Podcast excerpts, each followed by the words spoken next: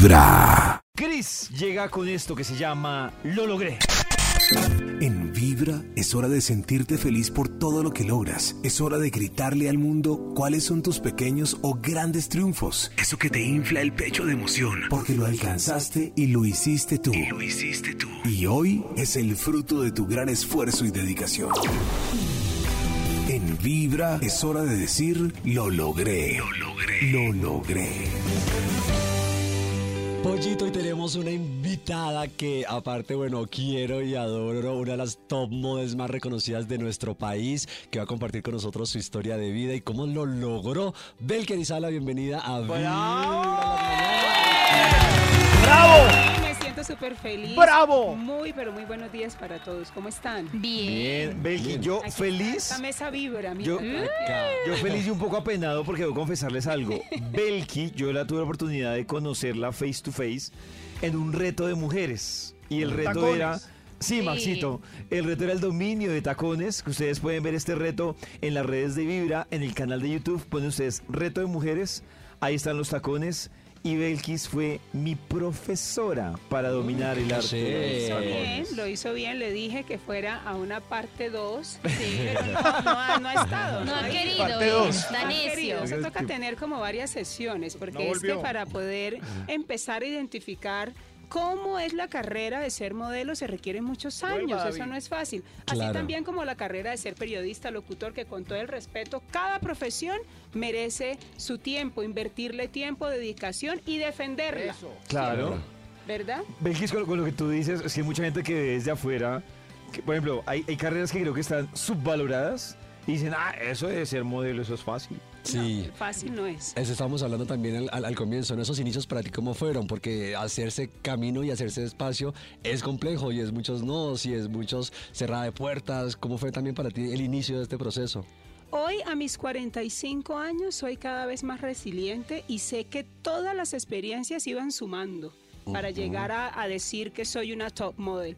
Pero más que eso, soy una modelo de mujer, porque si no hubiera vivido experiencias como...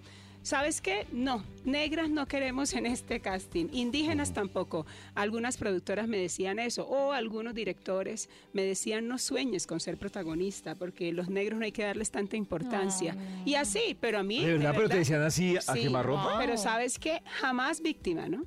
Yo prefiero mejor un culpable arrepentido que una, que una persona víctima, porque la víctima espera que se le dé todo, que se le recompense, que se le, como si le estuvieran debiendo algo. Que la En montaña cambio, llegue a él. Sí, en cambio, el culpable arrepentido busca la solución, ¿cierto? Entonces yo decía, a mí en mi casa me enseñaron algo diferente, porque yo me crié en mi casa con una mamá y un papá muy guerreros, muy trabajadores, que no les gustaba nada regalado.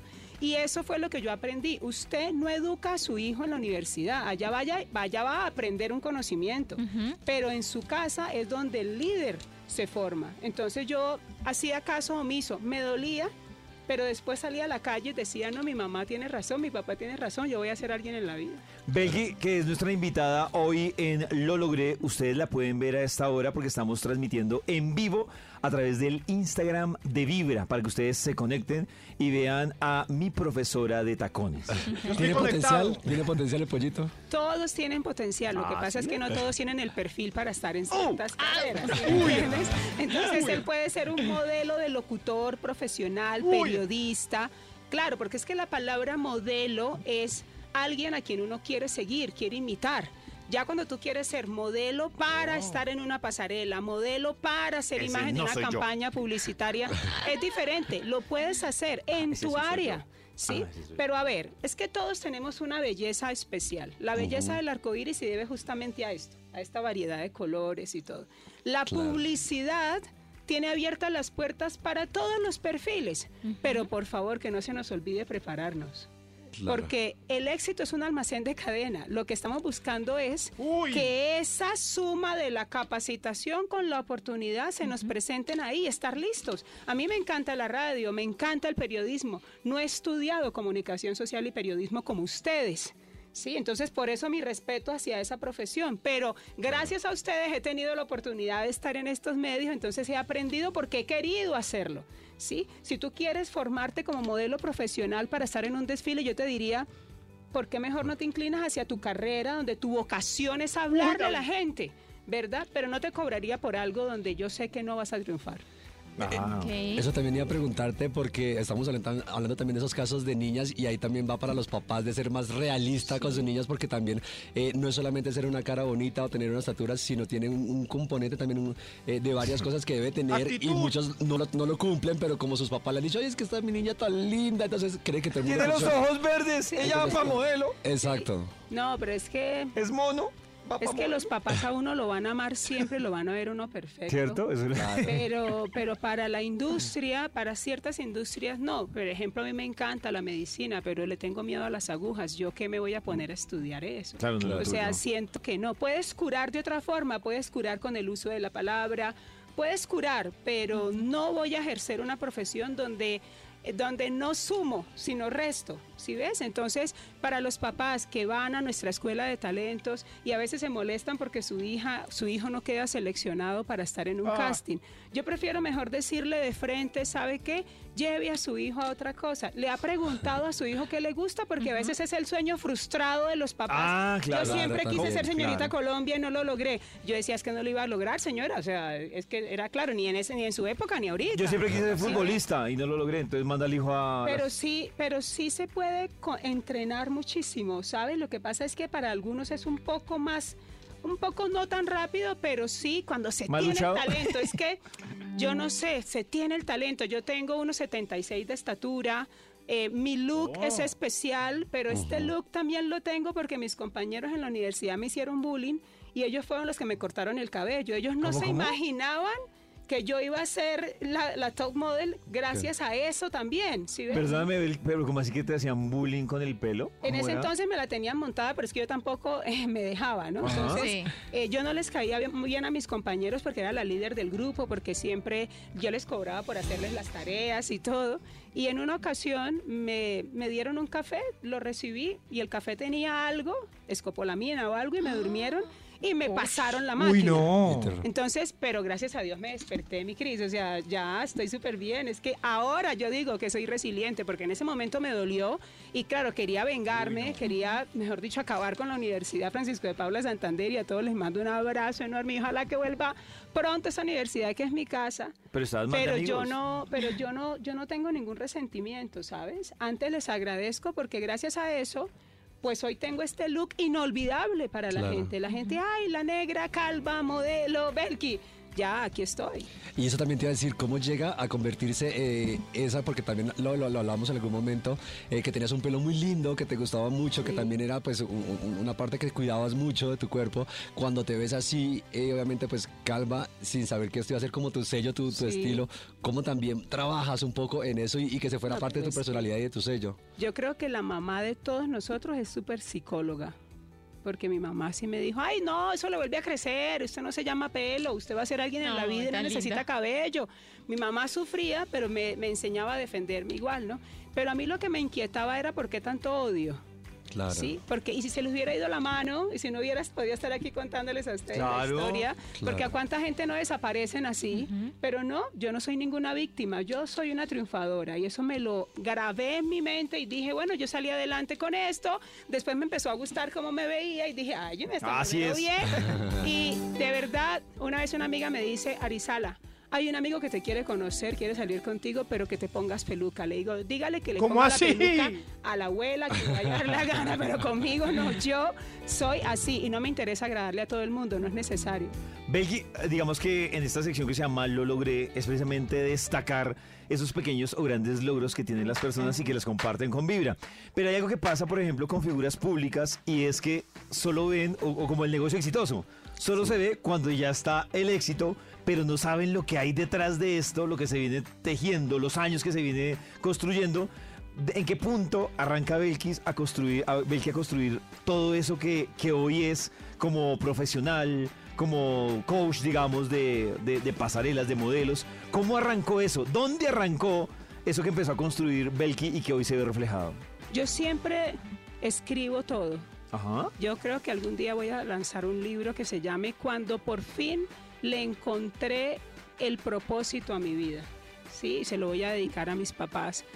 Y cada vez que yo leo lo que, lo que escribía más joven, siempre era como viendo a una mujer que aspiraba, que soñaba, que inspiraba a los demás. Siempre tuve grupos de, de niñas en mi barrio enseñándoles a bailar y no era coreógrafa, sino que yo tomaba clases de baile y les transmitía el conocimiento. Entonces era como tan disciplinada que eso se lo quería contar a los demás. ¿Qué le estás dejando tú a las nuevas generaciones? Porque la vida es un ratito y nadie va a salir vivo de este planeta Tierra. Así que si vas a hacer algo, que sea algo que valga la pena. Entonces, desde que también acepté a Dios en mi corazón, yo dije, ay no, yo quiero hacer caso, quiero ser una discípula y quiero ir bien, quiero, quiero ser de manera correcta, honesta conmigo. No me voy a engañar, algo que no me gusta no lo voy a hacer. Así me paguen lo que me vayan a, lo que me oferten. No, espérame, no es tanto el dinero, es qué voy a hacer con eso. Si eso me va a sumar y me va a multiplicar para que cada vez me abran más puertas en otras partes y yo pueda llevar de la mano a otras personas, bien, pero si eso me va a restar y me va a dividir, no me interesa. Entonces, todas las experiencias maravillosas por las que he pasado y también con mi familia, donde el cáncer llegó a nuestra familia y ha sido una bendición, todo esto es una suma. Y yo creo que tú puedes analizar, los que me están escuchando, analiza por todo lo que has pasado y analiza de las que te has salvado también. Son más de las que nos hemos salvado y es porque Dios ha estado ahí. Entonces, gratitud. Son más de las que total. nos, nos hemos salvado, pero recordamos más de las que hemos tenido que padecer, ¿no? Qué ironía. Pero la gente de ahí se agarra y dice, pero es que yo ya pasé por esto. Y si tú lo vuelves a hacer, pues ya tú sabrás, ¿no? Si ha sido una relación tóxica y lograste salir ilesa de eso, porque no todas las mujeres y los hombres salen vivos de una relación así. Hoy nos damos cuenta que la violencia intrafamiliar es impresionante. A mí me da pavor salir con alguien, literal. No, yo, yo no sé, me da demasiado miedo porque la gente se enloquece y como yo soy una mujer libre, yo no me imagino esos compromisos así Atrapada. donde se tatúan el nombre y no es el dueño, no gente loca, ¿verdad? Entonces yo digo, no, prefiero mejor evitar la fatiga, ¿verdad? Pero sí siento que hay personas buenas, hay personas maravillosas con las que uno vibra, con las que uno se conecta y dice, oye, me valió la pena el día de hoy. Claro. Entre esas cosas también que hablas de lo logré está también el tema del cáncer en cuanto al tema de salud. ¿Cómo fue también para ti tener también ese, esa satisfacción de lo logré? Pues es que mi mamita salió de la clínica, le amputaron un seno y se puso a hacer aseo. Y yo le dije, mamá, ¿qué pasa? Mi mamá, Así ¿cómo son. así? Yo no soy ninguna enferma. Esto, esto- esto es parte del show. Haga un evento inspirado en las mujeres que les falta una tetica. Me dice mi mamá. Y yo, ahí, de ahí nació el Africa Fashion Fashion Week Week. Colombia, porque África es la mamá de todos. África tiene nombre de mujer. Becky, eh, hablando de este recorrido y todo lo que tú nos cuentas, también uno, digamos que se habla mucho que el mundo que está relacionado con el espectáculo, eh, con el modelaje, termina siendo un mundo bastante pesado en muchos escenarios. Digamos que tú tienes en el radar cuál ha sido uno de los momentos más difíciles en ese recorrido que tú tienes en este mundo del modelaje, como un momento complejo, de pronto por, por personas o por situaciones o por algo realmente en el ambiente, o cómo le has dado manejo a esas situaciones difíciles. No, es que todo. No, en 20 años no sé, no sé cuántas pasarelas he recorrido, a cuántos fotógrafos les he posado bajo su lente. Eh, me iba más, me estaba más en fotografía que en pasarela, ¿sabes? O sea, todos los días yo estaba en, una, en fotos para una revista, para un catálogo, por mi registro, porque entonces me colocaban pelucas cortas, largas. Eh, no era la excusa, ¿no? Me decían, no, es que no tiene pelo y yo no se preocupe. Aquí tengo en mi maleta una cantidad de pelucas espectaculares porque hay que invertir, Claro. ¿verdad? Entonces siempre estaba trabajando y en los desfiles pues tenía que desfilar ropa de alta costura y aunque sea una mujer alta no soy la más alta, no mido 1,80. Entonces si me colocaban un vestido de novia tenía que ensayar y ensayar con faldas muy anchas para lograr no pisarlo, para, para poderlo manejar bien. Es que antes sí existía una formación. Ahora pues la que tiene cara bonita ingresa a ciertos eventos y lo veo mucho y digo, pero linda, pero a ver, ¿dónde está el contenido? Cuando tú le preguntas sobre esta profesión o sobre cualquier otro tema, hay gente que no responde bien y no es porque sea modelo, simplemente que no les interesa y dar, dar un paso más, ¿verdad? Entonces, en todas las profesiones hay conflictos y en todas las esferas. la esfera de la política, de la economía, de la... En todas partes siempre va a haber eh, corrupción, manipulación, siempre va a haber cosas con las que no estamos de acuerdo. Pero eres tú quien decide qué camino tomar. Yo tomé el camino de la honestidad. A mí no me gusta mentirle a la gente. Si algo no lo sé hacer, lo digo y quiero aprender. Pero si algo lo sé hacer, te aseguro que voy a defender mi lugar y voy a pelear mi lugar. Pero, Claro. con, el- con, pero con talento, yo no voy a hacer Claro. nada en contra tuyo. En el reality, la agencia Batalla de Modelos, yo siempre decía, se necesita tener más que una cara bonita para estar en esta escuela, en esta agencia. Y eso es lo que yo hago todos los días. No recibo a toda la gente que se presenta porque sería engañarlos, porque todos ven en la escuela de Sala una posibilidad.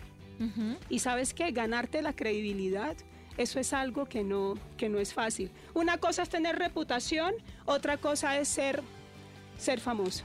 Son dos cosas muy diferentes. Algo es por mérito o algo es por show, por tendencia. Creo que la mejor tendencia que tú puedes ser es hacer las cosas bien y que eso hable por ti. Belki, nosotros tenemos nuestro amigo Max, que trabaja desde Medellín. Eh, él es el morenazo de la mesa de trabajo, porque el resto Uy. somos pálidos.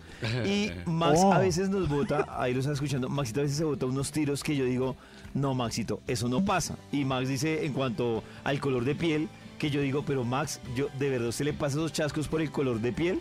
Y yo te iba a preguntar, ¿tú crees que en ese sentido, porque además Por hay varias negro, situaciones, uno que es color de piel, el hecho de ser mujer, que a veces como que también se torna bastante complejo. Eh, ¿Tú crees que sí hemos avanzado en eso? ¿Todavía falta? ¿O cómo has visto ese Uy. recorrido en tu profesión? Pues primero debemos de proponernos nosotras las mujeres a no querernos comparar con los hombres. Es que sí somos diferentes. Literal, no, no es necesario. Sería una completa estupidez pensar que podemos hacer lo mismo a nivel físico. Claro. No, no, cada quien en su lugar.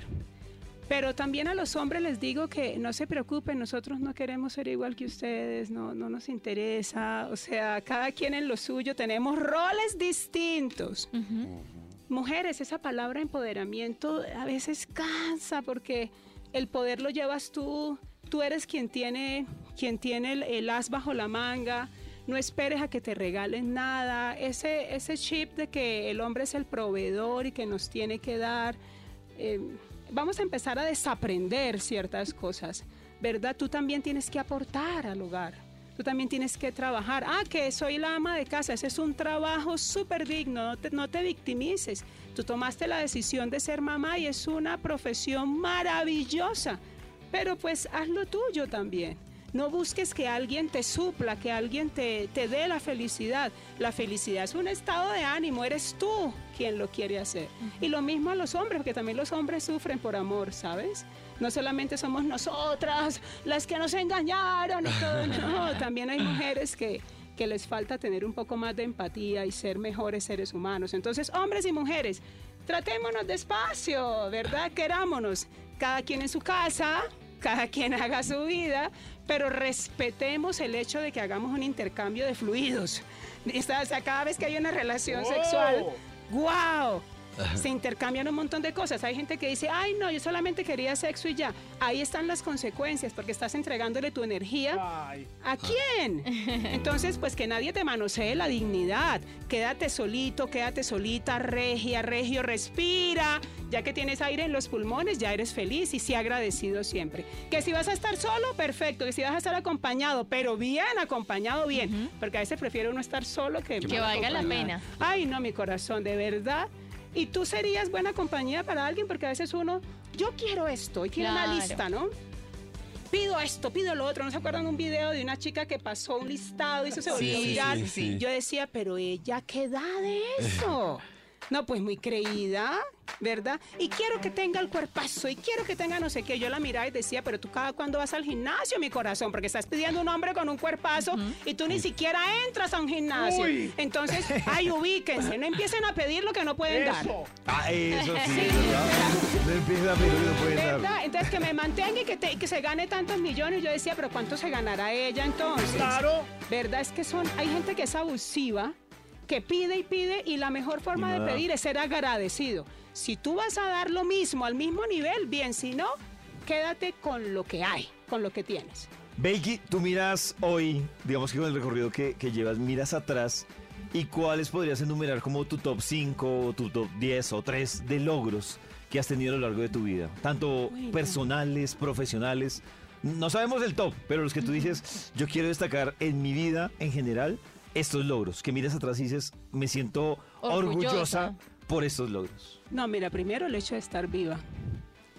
Porque primero, pues el atentado de mis compañeros allá en la universidad, repito, donde esa escopolamina o lo que me hubieran dado, si les hubiera ido la mano, no estuviera acá. Sí. Claro. Eh, segundo, cuando yo intenté quitarme la vida porque me dio depresión hace unos años y gracias a mi hermana que bajó los seguros a tiempo, eh, porque íbamos en carretera y yo intenté abrir la puerta del carro y ella lo, lo vio y veníamos discutiendo por bobadas. Entonces, eso es un gran logro, el hecho de que yo haya llegado a mi casa y haya doblado rodilla y haya dicho, necesito ayuda.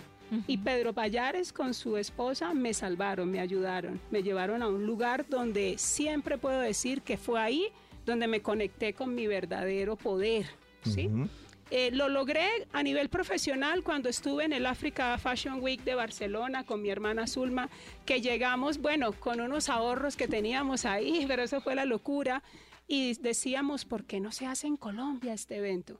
Porque África es cuna de la humanidad, África nos une como, como humanidad y reconoce la diferencia, qué chévere hacer un desfile donde se combinen todas las culturas.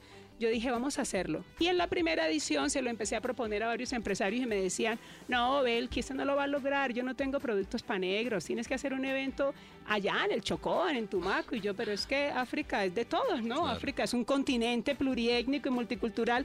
No, no, no. Y cuando lo logré la primera edición, fue 180 metros bajo tierra en la Catedral de Sal de Zipaquirá, con cubrimiento total de todos los medios de comunicación nacionales y vinieron medios internacionales y dije, ¡Wow! Lo logré. Y es un mensaje diferente.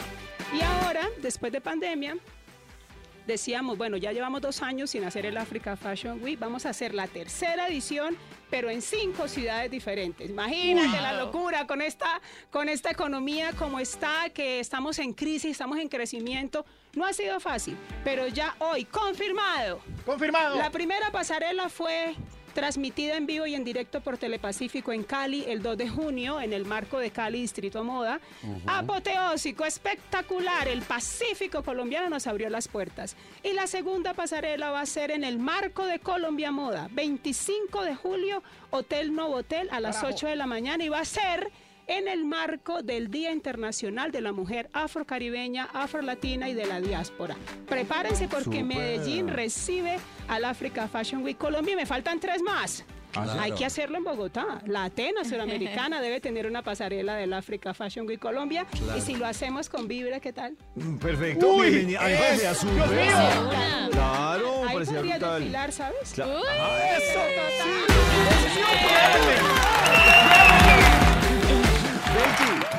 Pero súper Me parece- estar a- es hacer que- parte, no, no, no modelar, sino me refiero súper Pero es que haga parte de... Acuérdate que tú eres un modelo de periodista, modelo. ¿Qué tal una Oh. mesa así en algún lugar? Yo sueño en Bogotá hacer la pasarela del Africa Fashion Week en un escenario que sea muy digno de la capital, porque es que Bogotá es la capital de todos. No estamos hablando de regionalismo, estamos hablando de Colombia unida. Entonces el África busca es eso. África Fashion Week no promueve colores, promueve personas. Cuando me dicen, ay, pero yo puedo participar, es que soy blanquito y yo quiero estar, le digo, mi corazón, tú también eres africano, pero yo no soy negro. Te han contado mal la historia. Tranquilo, busquemos Sí. información. Te han contado mal la no historia. pa- sí, es que Claro. nos han contado mal la No, no, sí, historia. pero chévere. que- Entonces, a mí en el colegio me sacaban a izar bandera el día de la raza. Entonces colocaban a un amiguito mío indígena, a una chica rubia y a mí al lado. los otros sin raza. Les faltó colocarme un grillete pues en el pie. ¿eh? Y yo era como que... Profesor, ¿y por qué en otro momento no puedo estar? No, usted es negra, quédese ahí. Entonces yo era, pero tengo que haber Ay. hecho algo importante, ¿no? Tiene, mis ancestros, ¿qué hicieron? Pero los ancestros de los indígenas también. Y sabes que hay muchas personas en condición de discapacidad física, cognitiva, que también pasan por situaciones difíciles, pero no son víctimas, antes son muy inspiradores. Entonces creo que no somos llamados minorías, somos la mayoría de la población porque somos todos distintos y no hay nadie más vulnerable que el ser humano. Es verdad. Belgi, yo te escucho hablar eh, y, y digamos que muchas cosas que dices en los planes, en los proyectos, tanto incluso cuando nos contabas como esa historia o ese top de las cosas personales que has logrado, te veo como una mujer eh, obstinada y entiendas no como rebelde ni, ni terca, sino obstinada en el sentido de focalizada hacia lo que quieres y por qué no, y por qué no lo intento. Digamos que sobre eso, y para la gente que nos está escuchando, porque hay gente que, digamos que infortunadamente o por su personalidad, no tiene ese sentido de, de intentarlo y de mirarle la, el quiebre y se desilusionan muy rápido y dicen esto no lo pude hacer. ¿Qué le dices con este recorrido que tú nos has contado tanto de tu vida personal como profesional a esas personas que como que muy rápido se rinden o también tú sabes que hay personas que le roban la energía y dicen eso no va a poder, eso no lo va a lograr y tú que has pasado por esos escenarios, ¿qué le dices a esas personas como para darles ese impulsón de, de energía a lograr esas metas o esos propósitos o a focalizarse un poco para ver hasta dónde llegan? Las expectativas de vida que más te tienen que importar son las tuyas, no las de los demás. Empezando por ahí. En ese top 10 que tú me decías, bueno, no sé cuántos mencioné, pero el hecho de, de que haya vencido mmm, varios obstáculos, porque uh -huh. si en algún momento me dijeron, no, no sueñe con eso, no, usted nunca va a ser protagonista. Eh, cuando entré al, entré al reality, la agencia Batalla de Modelos, yo era la que iba perdiendo a mitad del programa. Me quedaban solamente dos participantes. Uh -huh. Y uno de ellos en un momento me dijo, voy a renunciar, no voy a seguir con la competencia. Le dije, ¿tú crees que ah. yo vine aquí después de ver a mi mamá en una clínica operada por cáncer, ¿tú crees que yo vengo aquí a perder el tiempo? No, esta vaina la terminamos bien y deja la estupidez, porque tú, así le hablé, deja la estupidez. Ay, tú pero... tienes que mirar qué estás dejando atrás y qué es lo que decidiste sacrificar para estar en el lugar donde estás. Uh -huh. Así que de aquí salimos en hombros. Yo ya gané por estar aquí. Porque cuántas top models no invitaron y me eligieron a mí a Catalina claro. Maya, Carolina Castro, así que respeta la profesión. Uy. Y llegamos a la final.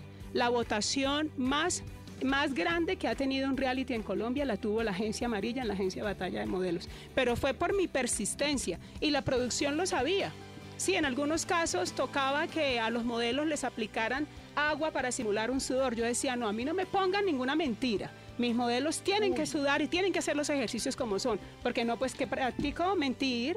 No, para mí uno de los valores innegociables es decir la verdad, hay que hablar con la verdad siempre. Entonces yo qué le digo a la gente, mira, mírate a un espejo, mírate a un espejo literal. Tendrás una belleza, pero por supuesto, pero no tiene por qué estar en las pasarelas. No es necesario. Puede ser productor, puede ser realizador, puede ser la persona encargada de styling. No te sientas mal cuando te digan no. ¿Sabes qué? Traduce no como una nueva oportunidad.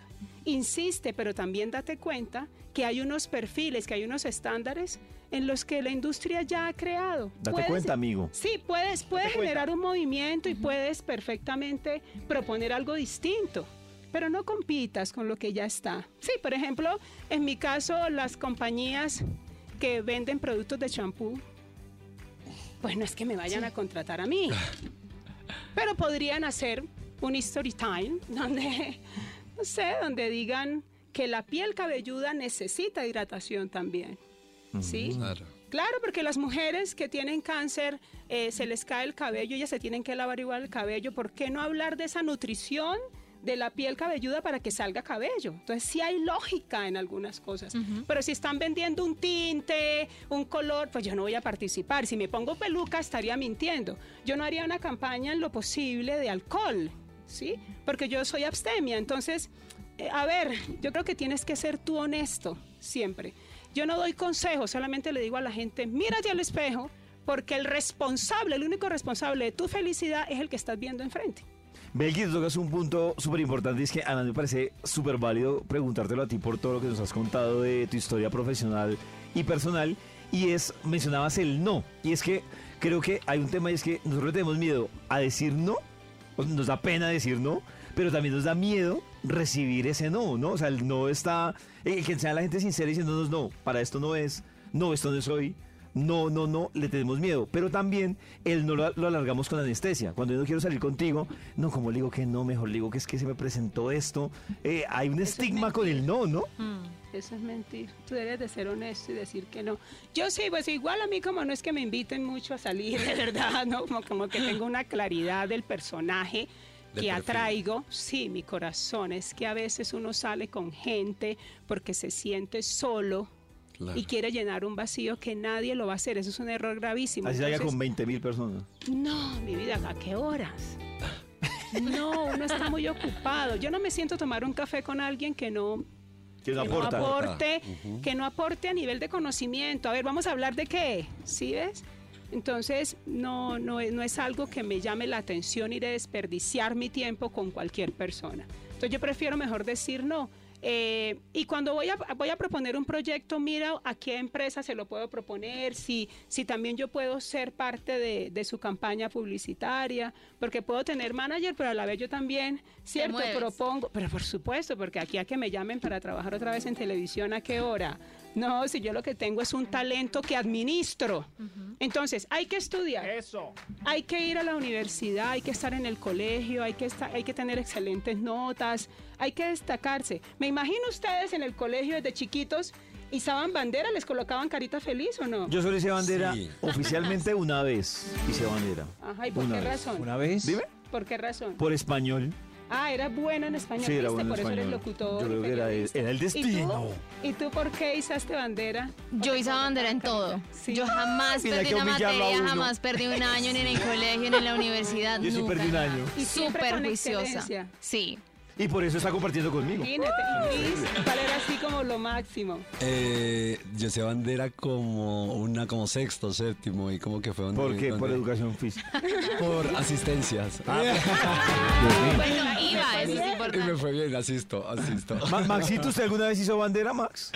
No, pero igual que Belki, el Día de la Raza me daban el papel de negro, a pesar de que yo quería el, el de Simón Bolívar.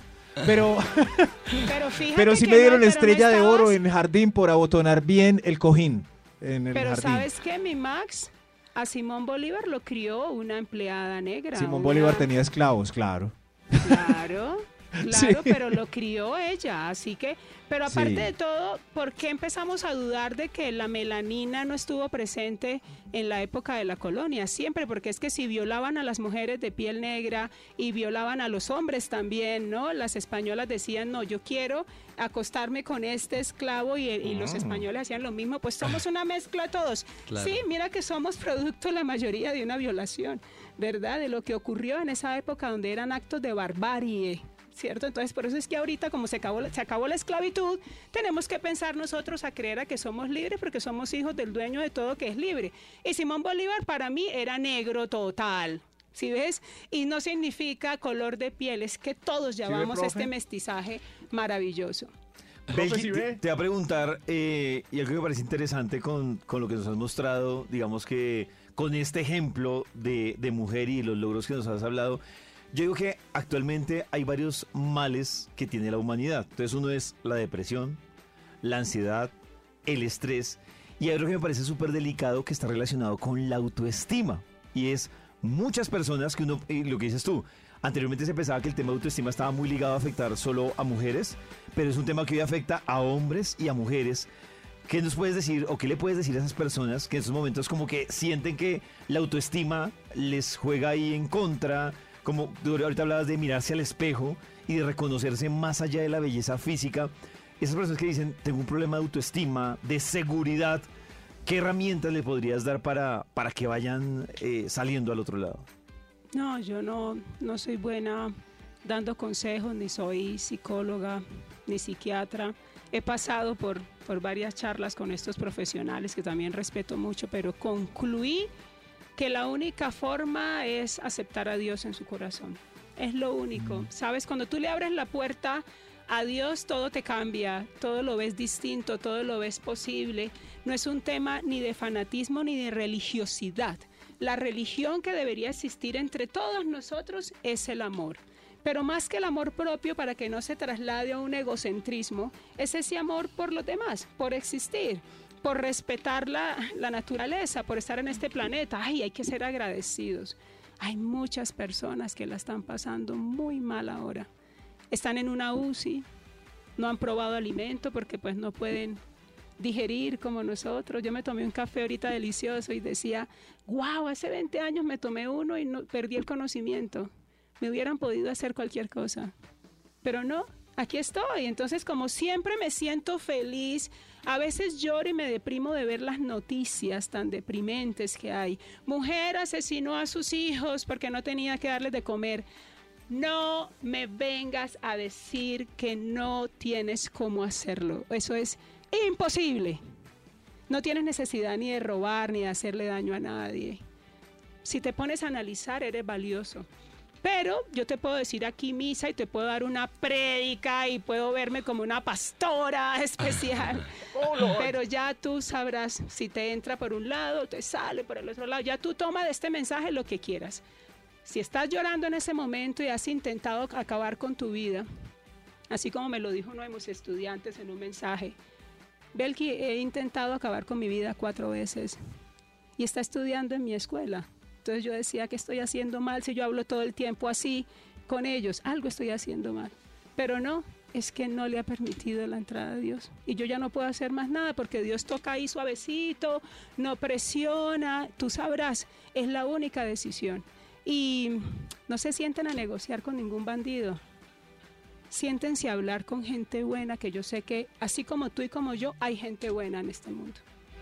Belki, eh, para actualizarnos un poco, ¿qué está pasando ahorita contigo? ¿En qué proyectos andas? ¿Qué andas haciendo como para, para quedar al día con Belki y aprovechar tu visita? No, pues es que en mis redes sociales siempre comento qué es lo que hago y qué también dejo de hacer, porque hay cosas que... ¿Qué dejas de hacer? No, ya no más, ya no más, pero voy a, me, me enfoqué en que, en que uno tiene que ser líder para inspirar, más no para motivar, porque cada quien se motiva como quiere. Hay que inspirar, hay que contar, hay que contar historias. Y yo siento que en los medios de comunicación falta gente que llegue a contar historias. Contar historias alegres, divertidas, difíciles, pero que haya superado la situación. El Africa Fashion Week Colombia, señores, este año viene recargado, viene con cinco pasarelas, gracias a las empresas que han dicho, Belki, sí, hagámoslo acá con lo que tenemos. Un salón de un hotel hermosísimo en Medellín, el Hotel Novotel, en el Centro Comercial El Tesoro, nos abre las puertas y yo espero que ustedes estén allá en Colombia Moda, porque hay que apoyar a una de las ferias más importantes de Latinoamérica, ¿no? Claro. En todas las ferias de moda hay que estar, los periodistas de todas las áreas, no solamente los de entretenimiento. Tenemos que hablar de la economía, cómo se dinamiza a través del turismo, de la moda, de la confección, del entretenimiento. Entonces allá vamos a estar, me voy el 15 de julio y regreso hasta el 31. 15 días realizando actividades en diferentes ciudades de Medellín.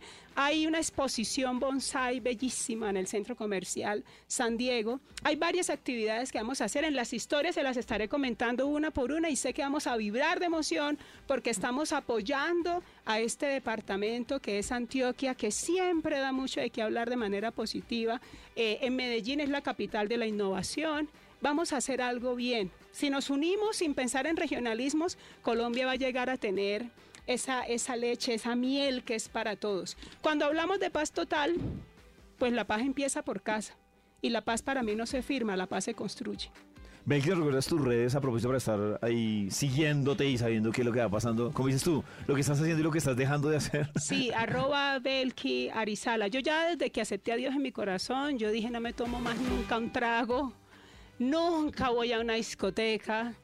Sí, hay O muchas sea, lo más cosas fuerte que tomas es limonada sin azúcar. Sí, eh, ¿sabes qué? Pero nunca fui ni alcohólica, ni drogadicta, ni nada. Yo nunca he probado cigarrillo, nada de eso. Ujú. Pero, Y pero el baile poco. mejor. ¿Ah? El baile poco.